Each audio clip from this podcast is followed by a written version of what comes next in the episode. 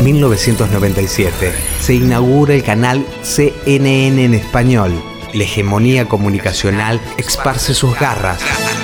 Multitudes sin precedentes. Millones de personas en toda España se movilizaron el sábado en favor de la vida en un gesto contundente contra el terror. Y en San Sebastián, España, miles de manifestantes convocados por la organización Gesto por la Paz piden el final de la violencia de ETA y la liberación del funcionario de previsiones José Antonio Ortega Lara, que lleva 431 días secuestrado.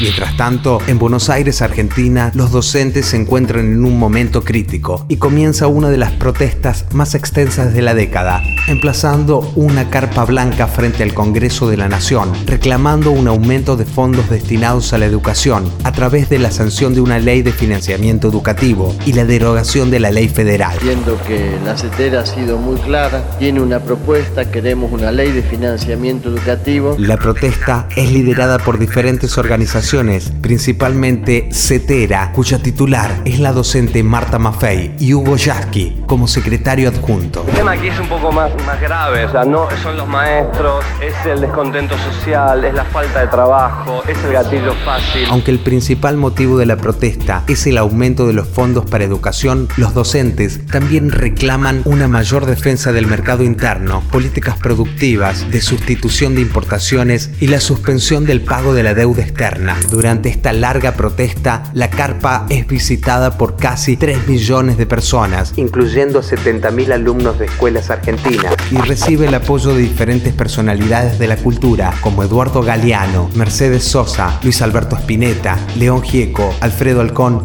entre otros. Esta fiesta que hemos armado para tocar para ustedes y que ustedes estén recibiendo esto es para la carpa docente que lucha por los derechos de los maestros en la República Argentina para que siempre haya una escuela pública posta.